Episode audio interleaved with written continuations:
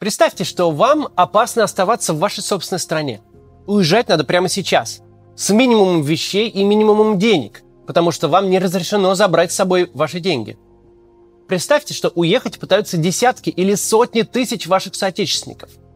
Все боятся не успеть, билетов не хватает, и цена на них взлетает до небес. А теперь представьте, что для вас больше нет безвизовых стран, куда можно перебраться хотя бы на время – Сегодня мы поговорим про людей, которые попали в такую ситуацию.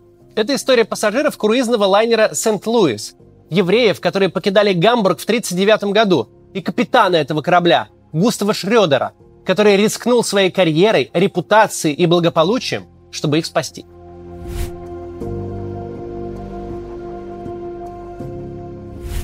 В начале 1939 года положение евреев в Германии было отчаянным уже были приняты Нюрнбергские расовые законы, по которым евреи лишались гражданства и политических прав.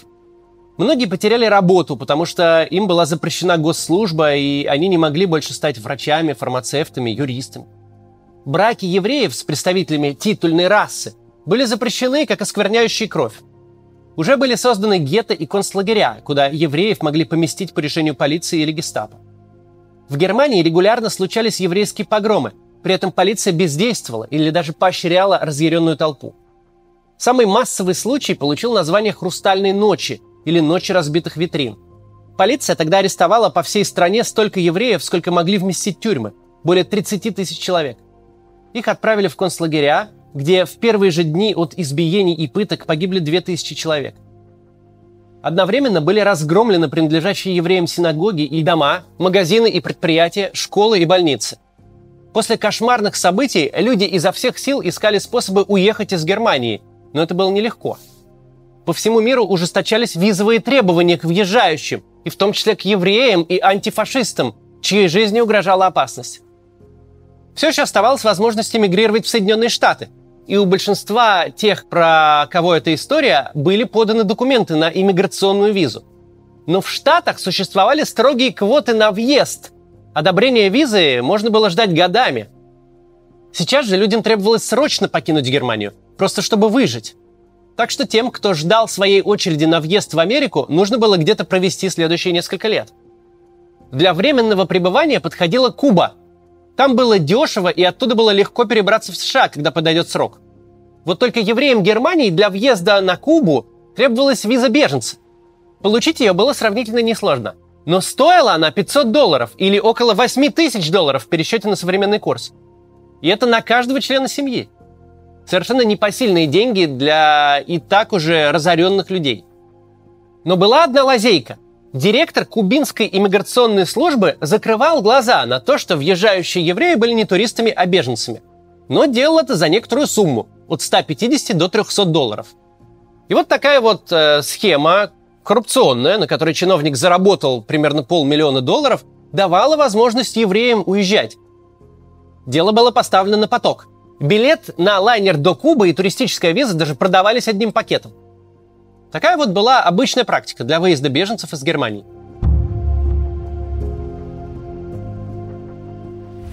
Итак, в апреле 1939 года компания Hamburg America Line объявила о рейсе на Кубу – Отплытие было назначено на май, чтобы судно успело вернуться к началу сезона, на который были запланированы увеселительные круизы. Для многих евреев этот рейс стал буквально последней надеждой на спасение. Билеты и визы стоили дорого, и часто семьи собирали последние деньги, чтобы сообща купить билет и спасти хотя бы одного члена семьи. Капитаном корабля был Густав Шрёдер, офицер с безупречной репутацией. Он больше 35 лет провел в море, прошел путь от юнги до капитана, знал семь языков и был человеком широких взглядов. Когда началась Первая мировая война, он выполнял рейс в Калькуту и оказался не в том месте и не в то время. Он и другие члены экипажа, как иностранцы, были помещены в лагерь для интернированных, где провели несколько лет. Капитан по опыту знал, каково находиться в неволе безо всякой вины. Ему был понятен ужас того положения, в котором оказались евреи – он сочувствовал людям, которых преследовали просто за сам факт их существования. Во время подготовки рейса судоходная компания решила сократить расходы на обслуживание пассажиров, ведь это были всего лишь беженцы, которые лишились последнего имущества. Компания предложила капитану закупить самые дешевые продукты, убрать бесплатные почтовые открытки из салонов, не предоставлять услуг, кроме минимально необходимых. Но капитан решил по-своему. Он решил, что этот рейс не должен ничем отличаться от других рейсов, и таким же образом проинструктировал свою команду. Так, круизный теплоход с портретом Гитлера в главном салоне и со свастикой на флаге стал островком благоразумия и уважения к людям. В первые же дни пути портрет Гитлера накрыли скатертью, чтобы верующие могли использовать салон для молитвы, и команда внимательно относилась ко всем пассажирам. 13 мая 1939 года лайнер Сент-Луис покинул порт Гамбурга. На борту находились 937 пассажиров. После отплытия капитан сделал запись в своем дневнике. Все, казалось, были убеждены, что больше никогда не увидят Германию. Разыгрывались трогательные сцены прощания. Некоторые испытывали чувство радостного облегчения, другие с тяжелым сердцем покинули свою старую родину. Прекрасная погода, чистый морской воздух, вкусная еда и внимательное обслуживание вскоре создали беззаботную атмосферу, присущую дальним морским путешествиям. Даже грустные впечатления от жизни на суше быстро меркнут в море. Гостеприимный корабль посреди бескрайнего океана и спокойная погода – это другой мир. В тот раз было то же самое. Расцвели уверенность и надежда, и всем стало легче. Словом, для пассажиров Сент-Луиса все было позади. Они покинули Германию, где осталась надвигающаяся война, постоянный страх за себя и близких, униженное положение. Впереди была свобода и будущее. Напряжение оставляло путешественников. Все наслаждались поездкой. На палубах играли дети.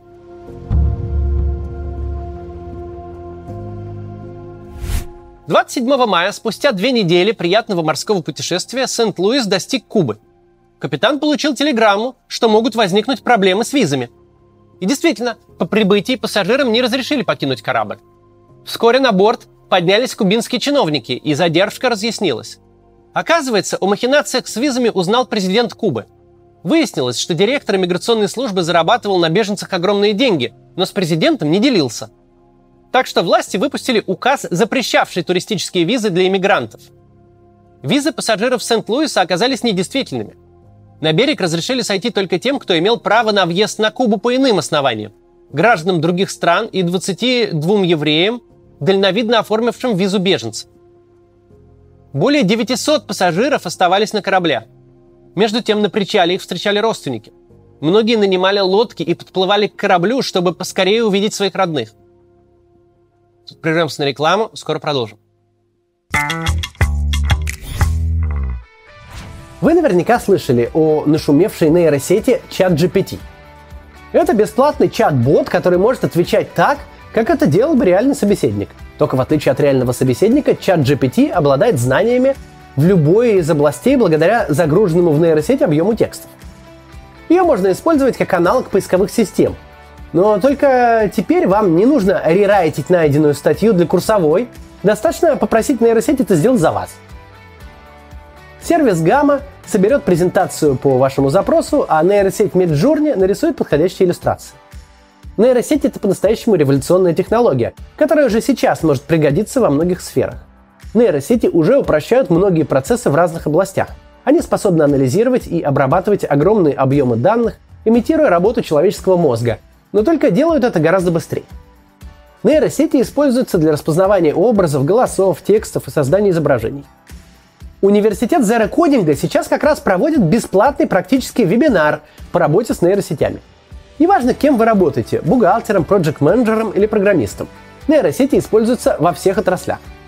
И если вы хотите научиться с ними работать и использовать их в своей профессии, то приходите на бесплатный вебинар. На нем вы познакомитесь с чат GPT, а также узнаете, как применять в различных сферах. Ссылка на вебинар в описании. Продолжаем. Поначалу всем казалось, что это просто небольшая проволочка, что вскоре все разрешится. Начались переговоры с правительством Кубы. И капитан, и пассажиры считали, что невозможно отказать в приеме людям, которые непременно погибнут, если вернутся в Германию. К переговорам подключилась крупнейшая еврейская благотворительная организация – Американский еврейский объединенный распределительный комитет. Они э, предложили правительству Кубы внести обеспечение за беженцев. Речь шла о сотнях тысяч долларов – Во время переговоров то и дело всплывали намеки, что значительная часть суммы должна быть неофициальной, то есть требовались взятки. Пока переговорщики решали, где взять столько денег, президент Кубы заявил, что все, поздно, срок его предложения истек. Переговорщики согласились на все условия, но правительство Кубы уперлось и потребовало, чтобы капитан Сент-Луиса отвел лайнер в нейтральные воды. Капитану объявили, что в случае отказа его силой принудят покинуть Кубинский берег. Все эти дни напряжение среди пассажиров росло. Ведь они вырвались из настоящего ада, они достигли других безопасных берегов, но тут оказались никому не нужны – Через несколько дней после прибытия в Гавану на корабле случилось несчастье с доктором Максом Леви, адвокатом из Бреслау. Он был героем Первой мировой войны. Он сражался за свою страну, а та лишила его работы и отправила на пытки и верную смерть в концлагерь. Он хромал при ходьбе, потому что в концлагере ему сломали ноги. Его выкупили родные, и условием освобождения было немедленное отбытие из Германии. Доктор Леве ужасно боялся возвращения. Ему казалось, что гестапо и полиция уже на борту и следят за ним – Отчаявшись, он вскрыл себе вены и выбросился за борт. Его спас один из матросов. Самоубийцу доставили в госпиталь. К тому моменту, когда лайнеру было приказано отойти от берега, Лева оставался на лечении. Таким образом, он стал единственным пассажиром с отмененной визой, которому удалось остаться на Кубе. Его жене, двум маленьким детям и пожилой матери сойти на берег не разрешили. Когда стало ясно, что переговоры с Кубой зашли в тупик, капитан Шредер связался с судовладельцем и получил разрешение действовать на свое усмотрение, чтобы не возвращать пассажиров в Германию. Судно направилось к берегам Флориды. Это почти сразу успокоило пассажиров. Всем казалось очевидным, что США вполне могут пойти навстречу беженцам и разрешить им въехать на год или два раньше, чтобы спасти от гибели. Новости о судне, которое не пустили на Кубу, были во всех газетах Америки. Но Госдеп США прислал на корабль телеграмму. Пассажиры должны дождаться своей очереди на получение иммиграционных виз, и только тогда они смогут въехать в страну. Рядом с лайнером постоянно дежурил катер береговой охраны, чтобы никто из пассажиров не попытался вплавь достигнуть Майами. Капитан Шредер обратился к правительству Канады, но ему и тут отказали. Министр иммиграции Канады так пояснил свой отказ. Если бы мы приняли этих евреев, за ними последовали бы другие корабли. Где-то надо было, говорит, провести черту.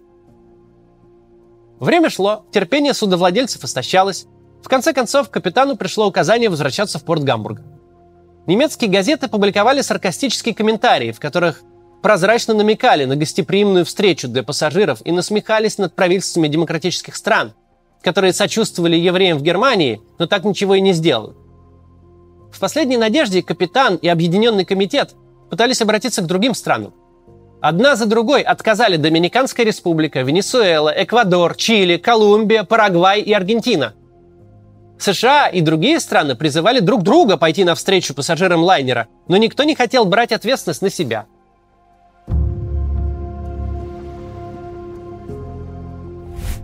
Седьмого июня, через 10 дней после прибытия в Гавану, все возможности были исчерпаны. Топлива, воды и еды оставалось в обрез. Капитан развернул корабль и взял курс на Европу.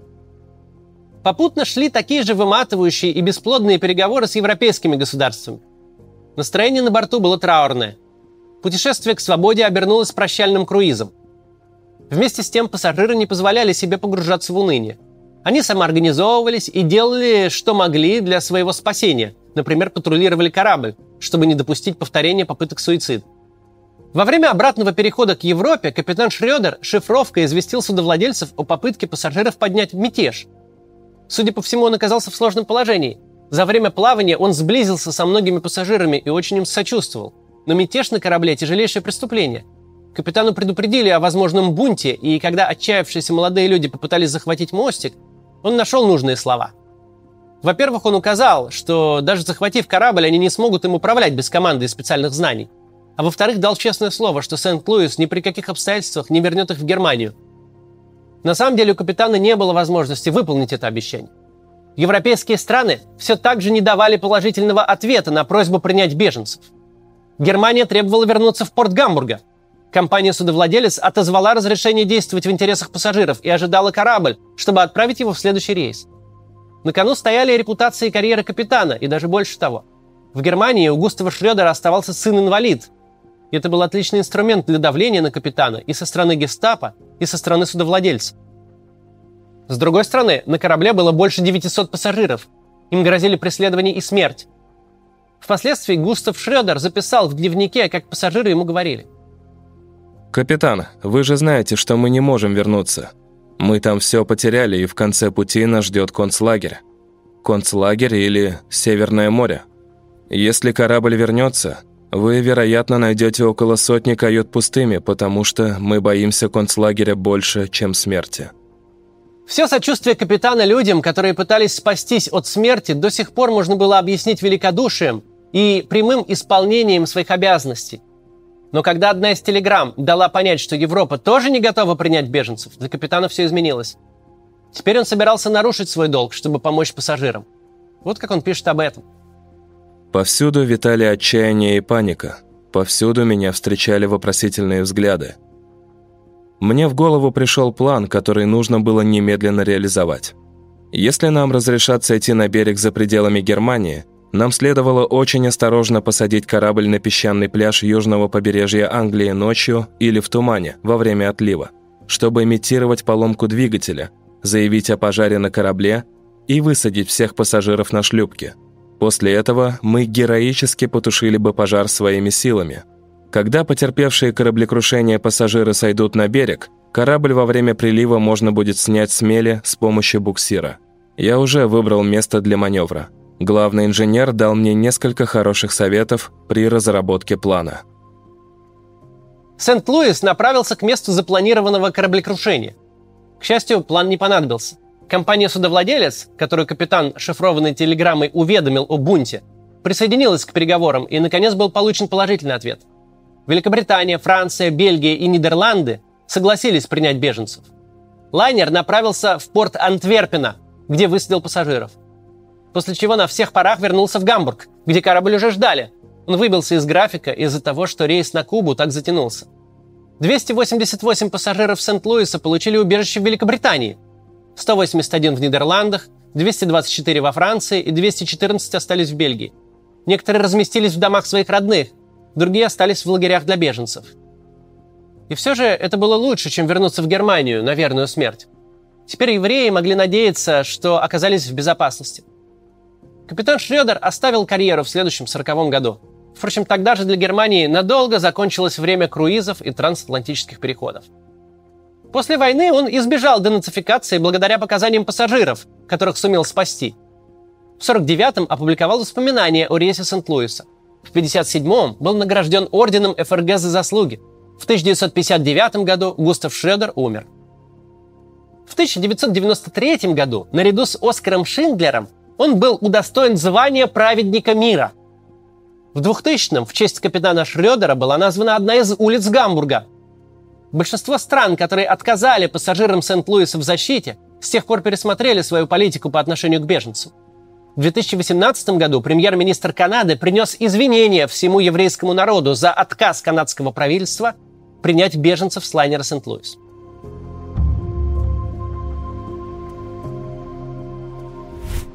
Я не буду делать выводов из этой истории. Из исторических событий вообще трудно делать какие-то выводы. Это просто один из множества случаев, когда люди оказались между жизнью и смертью. А иногда они оказываются между тюрьмой и свободой между нарушением своих прав и возможностью эти права защитить. Также это один из множества случаев, когда могущественные государства и международные организации видят проблему и выражают озабоченность, а потом глубокую озабоченность. Это один из множества случаев, когда только усилия гражданских организаций способны заставить чиновников наконец-то делать то, что должно быть сделано. И это один из случаев, когда между людьми и готовый поглотить их пропастью оказывается всего один человек – он, может быть, не совсем подходит для спасения сотен жизней, но заменить его неким. И этому человеку приходится рискнуть всем, что у него есть, чтобы не вернуть своих пассажиров в Гамбург, чтобы выиграть еще хотя бы день, продлить надежду на то, что где-то там, в Гаване, в Нью-Йорке или в Лондоне, кто-то убедит политиков позволить беженцев сойти на берег.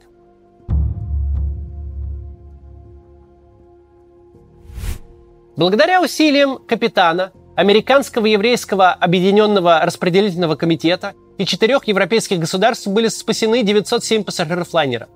Но большинство из тех, кого приняли во Франции, в Бельгии в Нидерландах, уже в 1940 году оказались на оккупированной нацистами территории.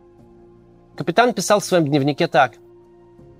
Мысль о том, что были люди, которые сначала попали в концлагерь, а потом прошли через путешествие отвергнутых только за тем, чтобы все равно умереть в концентрационном лагере, более чем удручающая. Лишь о немногих из эмигрантов Сент-Луиса я знаю, что они еще живы. Самый страшный кошмар сбылся более чем для 600 пассажиров Сент-Луиса. Уже почти спасенные, они снова попали в концлагеря. 255 человек в итоге погибли. До завтра.